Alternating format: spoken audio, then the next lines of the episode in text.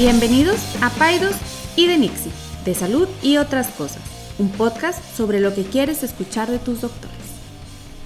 Buenos días, ¿qué onda Lucio? ¿Cómo amaneciste? Buenos días, bien, ya como cada miércoles, aquí estamos. Se dice fácil, pero sí hemos podido. Oye, este, ¿cómo te ha ido en la semana? Bien, fíjate que hemos, eh, ha sido un mes de mucho trabajo, de muchos nacimientos y ha sido todo un reto con- empatar tu agenda y la mía para sentarnos a grabar. Oye, el... está empezando la... te empieza la temporada de para ti de... Fuerte. Mocos y... Sí, es una temporada de mucho trabajo, ya empieza el otoño-invierno y pues bueno, este, para los pediatras es nuestra temporada de más trabajo, este, porque pues bueno, llegan las infecciones respiratorias y llegan los niños de guardería que están enfermos muchas veces, etcétera. Oye, mira, yo sé que no es parte del tema, pero eh, a lo mejor podríamos tocar esto más adelante o de una vez. O sea, ¿qué- ¿por qué esta obsesión de qué puedo hacer para que no me dé gripe? Para ¿Qué que no se enferme ¿Qué, puedo hacer? ¿Qué puedo hacer? Eh, Yo creo que, yo creo que es, es un pobre entendimiento de cómo funcionan las infecciones respiratorias o las infecciones virales. O sea, cada vez más la gente estamos tratando de, de- empujar a que hacia, que conozcan por qué nos da gripa, ¿verdad? Y por qué nos enfermamos de cuestiones respiratorias. Y a veces, pues bueno, hay también mucha, mucho ruido alrededor de que hoy tómate unas vitaminas, tómate este, vitamina C, equinacia, eh, mil y un cosas, y la verdad es que nada funciona. El que encuentre una manera de no enfermarte de infecciones respiratorias o la manera de curar la gripa, pues se va a ganar el premio Nobel de Medicina, ¿verdad? Porque Claro. no va a suceder. Claro, y fíjate, esto, esto es, es- es como una. Y, y en las. en- a mí lo que me toca ver en, en, en Team eh, de Nixie eh, es que eh, existe este concepto como tónico, ¿no? Como que, ¿cómo puedo hacerle para hacer la mejor versión de mí para no enfermarme? Entonces, yo les digo, en- engrosando la cartera de la industria de los suplementos y de las hierbas en cosas que no necesariamente tienen un fundamento científico. ¿Cuál es la mejor manera de no enfermarse de gripa? Es no tener contacto con gente que tiene gripa y ser obsesivo en la limpieza de tus manos. Y a veces ni con eso, ¿eh? Sí. O sea, a veces ni con eso. A veces me preguntan las mamás, ¿qué puedo hacer para que mi hijo no se enferme tan seguido? Pues lo mismo que, lo mismo que tú dices. Primero, pues si va a estar en contacto con otros niños, seguramente pues va a haber inf- infecciones recurrentes. Segundo, que tenga todas sus vacunas, porque eso también ayuda. Tercero, hablando de bebés, ¿verdad? que pues que estén con seno materno también les ayuda, pero hasta ahí. Y todo, y podemos hacer todo lo, todo el by the book, de lavarnos las manos a cada rato, que el niño no esté en guardería o en kinder, el seno materno, todas las vacunas y como quiera vamos a caer. Claro. Y pues la verdad es que son enfermedades que han estado presentes desde el inicio de la humanidad. Pues bueno, em, el chiste es nada más saber que, que- que son temporadas, que son transitorias y que eventualmente conforme vayamos pasando nuestra vida, pues bueno, van a ser menos frecuentes, ¿verdad? Pero la verdad es que se puede hacer, se puede hacer muy poco. Pues sí. Bueno, oye, déjame, mira, ya, eso era, eso fue un freebie. Un breve... brevario cultural. Ahora sí, vamos a entrar en materia. Te quiero hacer una pregunta. Fíjate, no es una pregunta de eh, bien o mal. Para poder introducir el tema que nos pidió Mónica Garza de que habláramos. Mónica Garza es Team de Nixie. Ok. No es Team Paidos, pero eso se los digo para que los que nos están escuchando y quieran escuchar temas pediátricos, tienen que dirigirse con Team Paidos. Los que quieran escuchar temas ginecobstétricos interesantes, llenos de Sabiduría. sabiduría, entonces Team de Nixie. Y también recordemos que estamos abiertos a todos los temas, ¿verdad? Porque también si nos escucha alguien que ni, ni pediátrico ni obstétrico, ustedes sugieran temas en general de salud y todo lo que circula alrededor de la salud. Como este que te voy a A preguntar. ver, ahorita. échale. Esto lo escuché yo una, una vez en una plática. Tú tienes dos opciones. Te voy a dar dos opciones. ¿Cuál preferirías? Y vas a decir cuál preferirías ser. Puede ser el físico Stephen Hawking, ¿no? O sea, es con una mente brillante y un cuerpo corrompido por la enfermedad. ¿Qué enfermedad tenía? ¿Tú, tú te acuerdas? Eh, no me acuerdo Ah, si tenía esclerosis lateral amiotrófica, creo, pero no estoy seguro. Ok, entonces tienes la opción de ser Stephen Hawking, confinado a una Silla de ruedas, ruedas, sin poder hablar. sin poder hablar, ¿no? O Arnold Schwarzenegger con un físico envidiable, ¿no? Sí. Bueno, esos buenos tiempos, ya ahorita ya está viejito, pero Arnold Schwarzenegger Terminator Time, Ajá. pero estúpido. no, no, no estúpido, demente, No, pues- demente. Ok. Eh, Arnold Schwarzenegger en sus mejores tiempos, físicamente una roca, pero demente. No, pues Stephen Hawking. Exactamente. Mil veces. Mil veces. Eso Claro. es lo que todo el mundo diríamos. Entonces, No todo el mundo, pero Yo- yo, yo por lo menos. yo, a la mayoría de la gente que le hago esa Ah, ok. pregunta, Dice Stephen Hawking. dice Stephen Hawking. Ok. Tú y yo no somos psiquiatras. Gracias a Dios. Saludos a todos los psiquiatras. Pero mira, este es un tema que creo que vale la pena hablar. Eh, a, a lo que quiero llegar con esto es que estamos en medicina. Hemos dejado, hemos dejado a un lado la parte de la prevención, sin duda. O sea, nosotros como médicos, este concepto de cuidar la salud es un concepto que no cumplimos porque nos enfocamos a la enfermedad. O sea, no prevenimos nada, cuidamos la enfermedad. El rollo es que aun cuando empezamos a prevenir algo, o sea, nosotros nos enfocamos en el aspecto físico. O sea, es casi siempre las recomendaciones es come bien y haz ejercicio, que sin duda impactan tu mente, pero no es algo directamente que vaya a estar impactando. Y no hacemos nada por la salud mental en relación a prevención.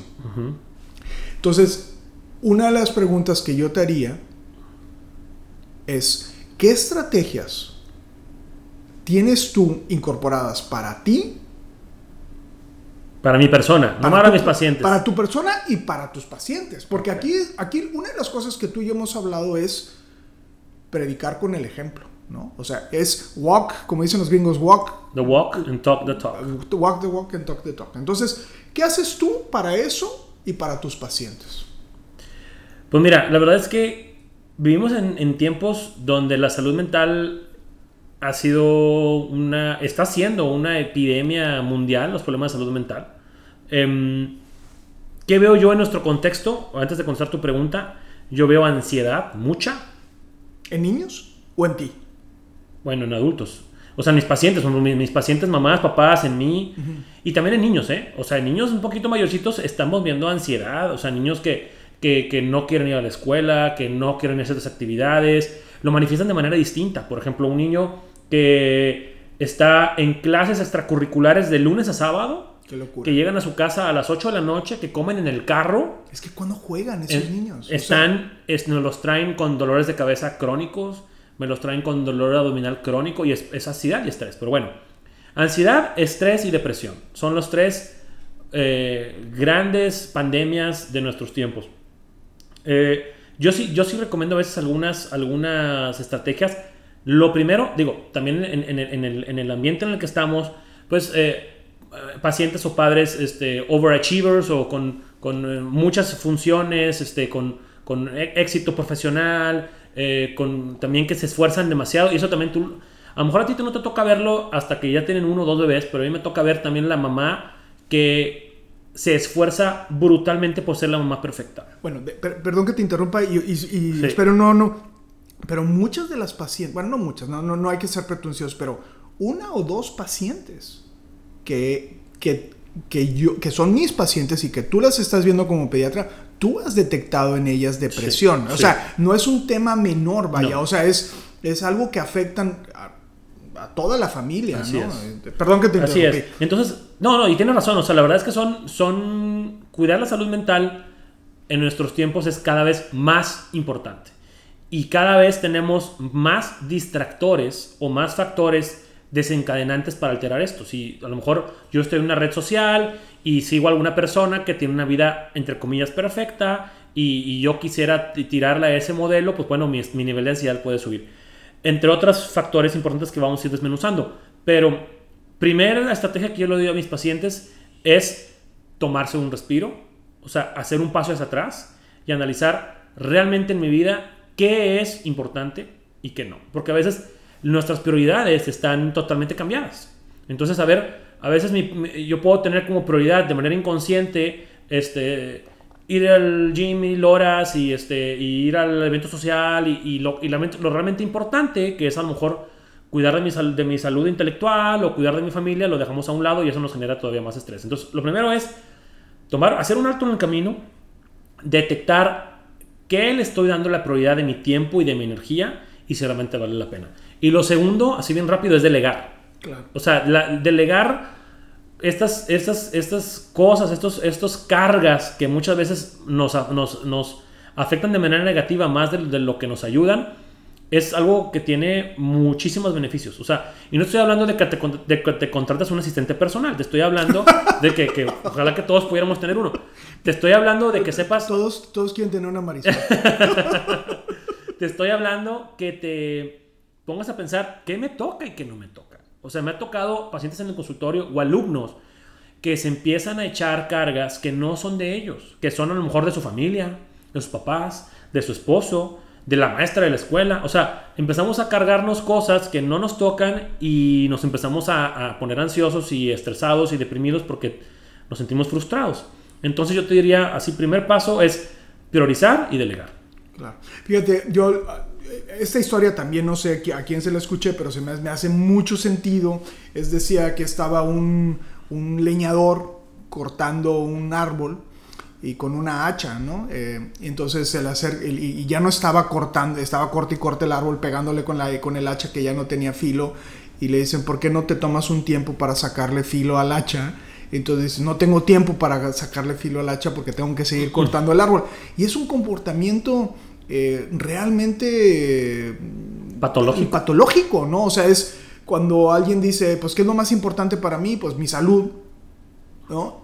Porque sin la salud no puedo hacer lo que tengo que hacer, pero no invertimos tiempo en cuidar nuestra salud. Los médicos somos el ejemplo perfecto. perfecto, ¿no? El tema, eh, eh, quería, que hice, digo, quería hablarte de todo este tema porque hay una estrategia que está muy de moda que se llama mindfulness. Es una estrategia eh, que se desprende del budismo, aunque ya en una cuestión como mucho más secular.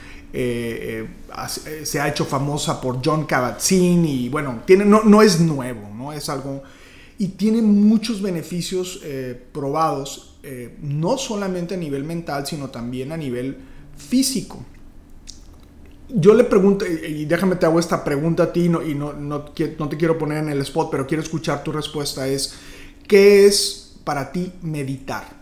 ¿O, qué, qué, entiendes por el concepto de meditación? Em, digo, si soy bien sincero, no practico la meditación y es algo que siempre, pues bueno, a lo mejor por ahí he escuchado, pero eh, obviamente tengo pacientes que lo hacen y, me he informado del tema. La verdad es que digo que la meditación es, es un tiempo en el cual la persona le dedica a poner su mente en blanco, a tratar de, todo ese ruido ambiental que tenemos todo el tiempo, todo ese bullicio que está, a nuestro alrededor, apagarlo. Y, y, es cuando a veces la gente puede realmente tomarse un, tiempo para, para, para, ver qué le quiere decir su cuerpo, ¿no? su mente. Claro. Mira, yo escuché, escuché, hay una explicación que a mí me hace... ¿Tú la practicas la meditación? He, tomado cursos de meditación, he, tomado el curso de meditación de, que tomaban, eh, que es este, ay, se me Transcendental, meditación trascendental, que era el que practicaban los Beatles, ¿te acuerdas del cuando se fueron a la India a vivir? Sí. Y he tomado un curso sobre eh, eh, mindfulness o atención plena hay pequeñas discrepancias, ¿no? Porque el otro, la meditación trascendental tiene un concepto un poquito más, más apegado al proceso religioso, hay un mantra que se tiene que repetir, cuestiones de ese tipo. la, la atención plena pretende más que poner la mente en blanco, que es la respuesta como más típica, ¿no? O sea, eh, hacemos mucho énfasis en esta, en tratar de de quitar las cosas, eh, más bien tiene que ver con, la, con enfocarnos. O sea, es, es, es el setting de nuestra mente, es estar en perpetua distracción. Entonces nosotros estamos siempre pensando en otras cosas, ¿no? Y ese es un y ahora es un mal todavía mayor, ¿no? Porque no solamente estamos pensando en muchas cosas, sino que nuestro entorno nos hace pensar en muchas cosas. Nuestro celular está sonando, hay cientos de, de luces y tráfico y estímulos. estímulos que una persona hace no mucho, ni siquiera nos vayamos tan lejos, hace 100 años no tenía así. Entonces, esto científicamente se ha comprobado que hace que esté uno más triste. O sea, cuando tú estás perpetuamente distraído, estás tiendes a tener una mayor incidencia de tristeza o de depresión. Ahora, déjame te, te digo que hay a veces pensamos en meditar cuando pensamos en meditar y nos imaginamos a un pelón no puedo entender. Este, sin agravar a los presentes. Eh, eh, sentado. Vestido de blanco. Vestido de blanco, con un aura así de... Y muchas veces nosotros meditamos sin darnos cuenta. Y no tiene un contexto religioso. Déjame te doy algunos ejemplos. Tú tocas instrumentos musicales, sé que tu mujer canta, Seguramente hay otras expresiones artísticas que tú tienes. Cuando alguien se concentra en algo.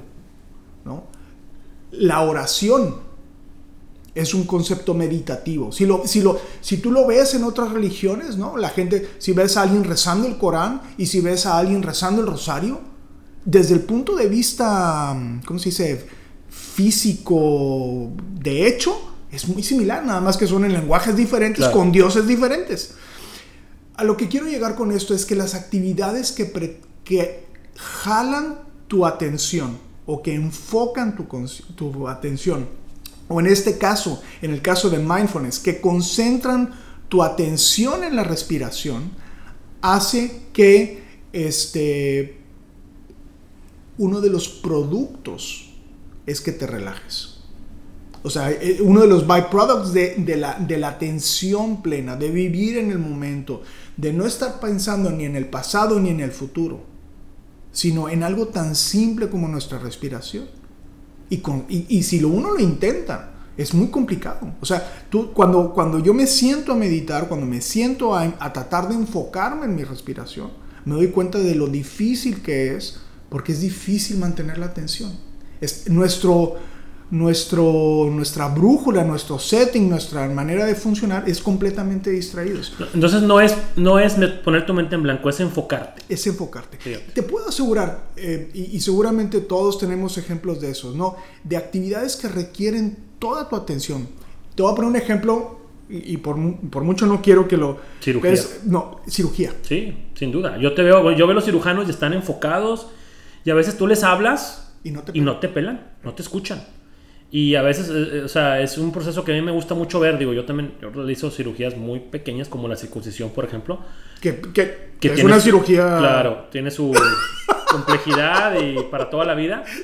Pero, eh, verte a ti hacer una cesárea o ver a un cirujano sacar un apéndice o algo así, sí se ven eh, concentrados como nunca o los vuelvo a ver en el día. Claro. Entonces, para mí sí es una actividad. O por ejemplo, me imagino que escribir o este, tocar un instrumento, etcétera. Incluso hacer ejercicio, ¿eh? Sin duda, cuando tú haces ejercicios de repetición o cuando, seguramente cuando alguien corre se da cuenta que a lo mejor los un kilómetro te cuesta trabajo, pero luego te das cuenta que no, ya, o sea, corriste tres kilómetros y ni siquiera te diste cuenta porque es algo repetitivo, eh, entras en como en un cierto trance, ¿no? Entonces, la, meditación ha entrado en el portafolio. En el portafolio, en el estándar, en el mainstream de la medicina, como una estrategia para eh, poder mitigar, el estrés. ¿no? De hecho, es como en el ejemplo que hacíamos al principio, ¿no? Es, es Arnold Schwarzenegger ejercitaba sus músculos y estoy siendo muy, muy duro con él, ¿no? Pero, pero digo, si nos estás escuchando, Arnold, perdón.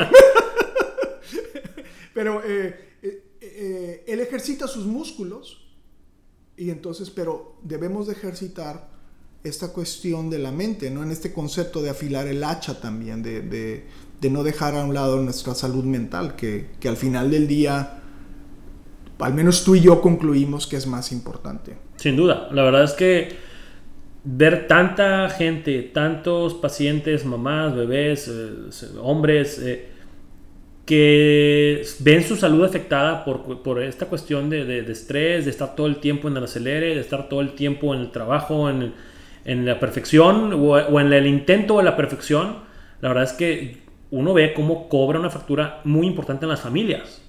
También. Entonces vuelve un círculo vicioso de que, bueno, mi familia no está bien, entonces yo tampoco estoy bien y qué puedo hacer. Y los ves, los ves entrar y entramos, tú y yo también, en una dinámica totalmente corrosiva. No, me, da, me, da, mucha tristeza escuchar y no lo había pensado hasta que ahorita que lo mencionas, esta cuestión de, de cómo extendemos nuestra dinámica de locos hacia nuestros hijos. Sin duda, sin duda. O sea, y yo me acuerdo de mi niñez y mi niñez los fines de semana era ven cuando quieras a comer, ¿no? Y te bañas cuando quieras. bueno, pues este, eh, este ha sido el tema del día de hoy, ¿no? Yo creo que con eso podemos concluir. ¿Cuántos minutos llevamos? Sí, ya, estamos en tiempo. Este, digo, los invitamos a que nos, nos sigan recomendando de, qué hablar. Esperemos que, que estos temas les, les generen un poquito de reflexión, los inviten un poquito a pensar y a sugerirnos más de qué hablar, ¿no? Claro, claro, claro, claro. Y bueno, y aquellas personas que, que escribieron y que nos felicitaron, de veras, de veras nos hacen sentir muy valiosos. Este, yo creo que esa es una de las cosas más bellas de, de ser médico, ¿no? Es, este, este aprecio que la gente puede tener por uno es, es realmente invaluable, ¿no? Sí, este, es muy motivante y, y bueno, nos, nos impulsa a, a, a, seguir. Ya, ya se darán cuenta también que tenemos un audio superior a la, a la vez pasada, ¿verdad? tenemos también, ya estamos invirtiéndole un poquito en tecnología. Este, pero bueno, nos vemos la próxima semana. Nos vemos la próxima semana, César. Gracias, Gracias. y que tengas una excelente semana. Bye. Ninguna opinión o consejo de nuestros anfitriones o invitados sustituye la valoración médica o representa a nuestra institución universitaria o de salud. Declaramos que no tenemos conflictos de interés. Hasta la próxima.